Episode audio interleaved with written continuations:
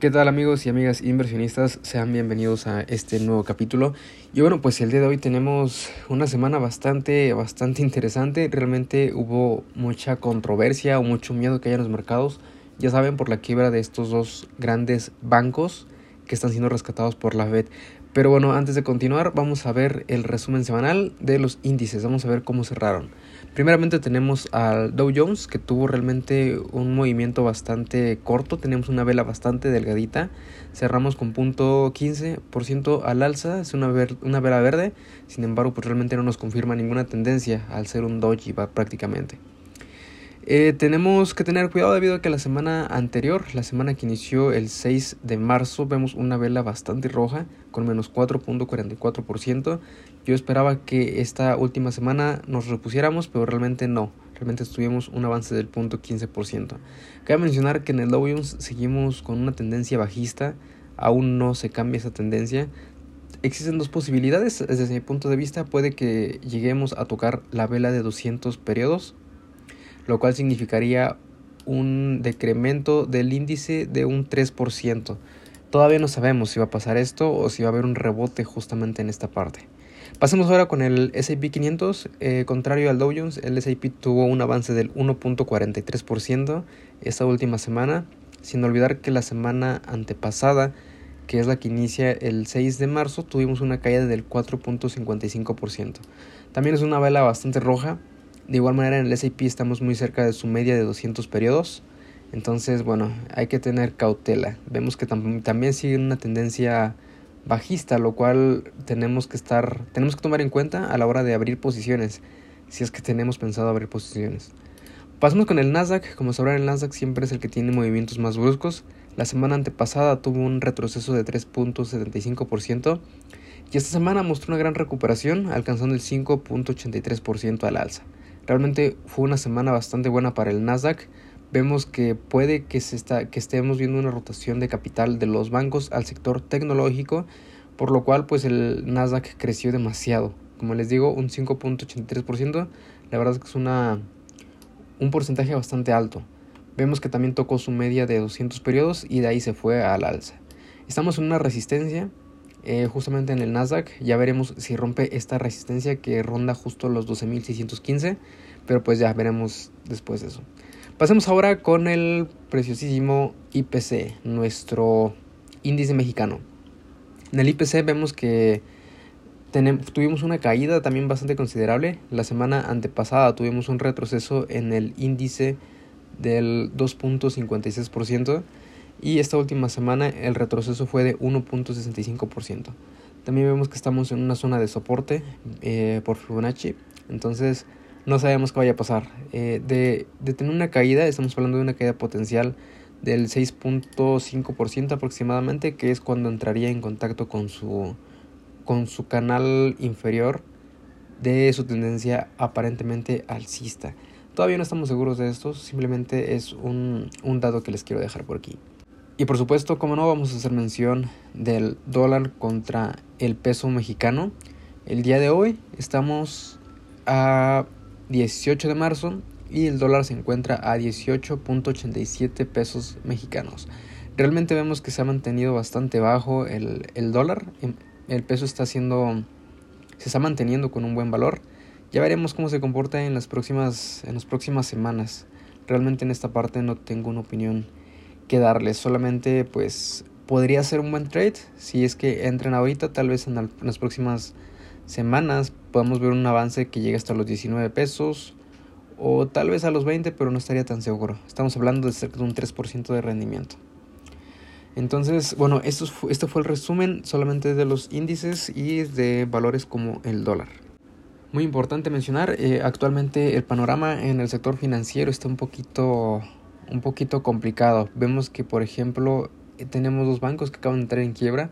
Básicamente fue Silicon Valley, que como ustedes sabrán es el banco que se encarga de, de abastecer o de dar, prestar dinero a las empresas principalmente del sector tecnológico. Después tenemos también First Republic, este segundo banco también que ya está o ya entró en quiebra. Entonces aquí lo que ha hecho la Fed es darles incentivos o básicamente de hacer depósitos para que las personas o los bancos o las empresas que tenían dinero en estos bancos pues pudiesen recuperar su dinero. Eh, cabe mencionar que este dinero se le está entregando a los, a los depositantes, a los clientes de los bancos y no al banco como tal, lo cual sigue siendo un problema para los bancos porque realmente siguen estando en quiebra. Simplemente el dinero de sus clientes está asegurado, sin embargo eh, ellos como tal no tienen ese flujo, no es para ellos, por lo cual pues es muy peligroso debido a que esto justamente ya está causando miedo en las personas y se, está, están preguntando si realmente vamos a ver una crisis como la que se vivió en el 2008. Realmente es una situación complicada. Este el día el día de ayer cerramos con los con el índice, por ejemplo, con el Nasdaq, que es el más afectado, donde se más el movimiento. Cerramos con una velita negativa, que realmente tampoco fue tan alta, tan baja, pero fue de menos 0.49%. En general la semana estuvo bastante verde, pero existe este miedo a que estos bancos causen un efecto dominó y pues comiencen a bajar diferentes activos. Por lo cual les sugiero cautela. Si pueden, pasen algunos de sus, algunos rendimientos a bonos. Y más que nada elijan muy bien sus empresas. Como sabrán, seguramente ahorita también hay muchos, muchos descuentos en empresas. Probablemente, no, no es una recomendación de compra, pero sería bueno que le dieran una revisada y hicieran un análisis fundamental de las empresas que tal vez pueden estar en su punto de mira.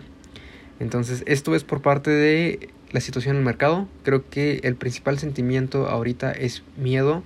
Miedo porque no sabemos qué va a pasar con los bancos. Sin embargo, también pareciera que el mercado de estos últimos días ha estado ignorando un poquito estas señales negativas. Ya que toda la semana, a pesar de que vimos estos bancos colapsar, el mercado se mantuvo bastante verde. Solamente eso, tengan cuidado. No sabemos qué va a pasar en los próximos meses. O si realmente la caída de estos dos grandes bancos va a causar un efecto dominó. Tenemos, por ejemplo, a Credit Suisse también teniendo problemas, que también ya se informó que su gobierno les dará eh, depósitos para que sus clientes queden cubiertos. Sin embargo, hay que recordar que eso también puede tener consecuencias para ambos países. Respecto al Bitcoin, eh, recientemente se dio un movimiento que no era tan común. Básicamente el Bitcoin se está moviendo en contra del mercado. Es decir, antes si la bolsa subía, el Bitcoin subía. Si la bolsa bajaba, el Bitcoin bajaba.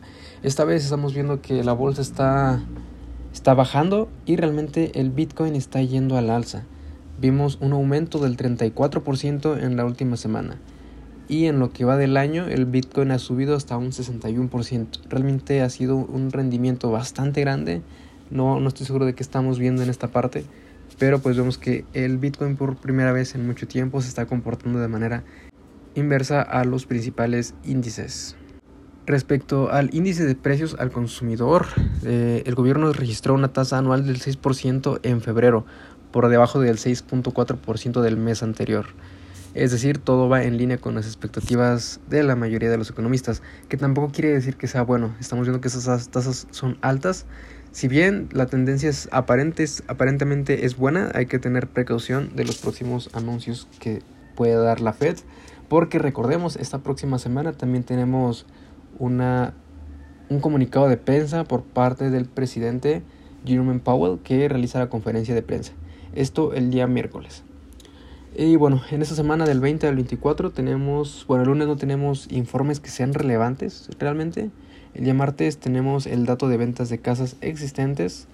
Miércoles, como les comentaba, la conferencia de prensa por parte de Jerome Powell. Y el día jueves la venta de casas nuevas eh, en Estados Unidos, así como los reclamos semanales de desempleo. Este dato que, bueno, también ha estado afectando un poco el mercado en estas últimas semanas. Finalmente, el viernes tenemos bienes duraderos, oficinas del censo de Estados Unidos. Básicamente es un dato que nos habla o nos da un indicador de la economía en un panorama más, más general, por así decirlo. Y bueno, en general, esta es la situación que está en, la que está el mercado actualmente. Básicamente es miedo, básicamente es incertidumbre porque no sabemos qué está pasando con los bancos y si esto va a causar un efecto dominó. Los índices se muestran bastante laterales, me atrevería a decir. Algunos de ellos están cerca de sus medias de 200, algunos otros como el Nasdaq ya, ya rebotó en sus medias de 200. Sin embargo, ninguno de estos tres índices ha logrado romper esa tendencia bajista que inició hace unos meses. Entonces simplemente ser precavidos, elijan bien sus acciones, si pueden tomen ganancias de las empresas que mejor tengan rendimientos y pues nada, a protegerse de la inflación y por supuesto de estas posibles caídas que sigamos viendo en las próximas semanas. Hasta aquí el episodio de hoy, muchas gracias por escucharme. Esto fue Finanzas según yo.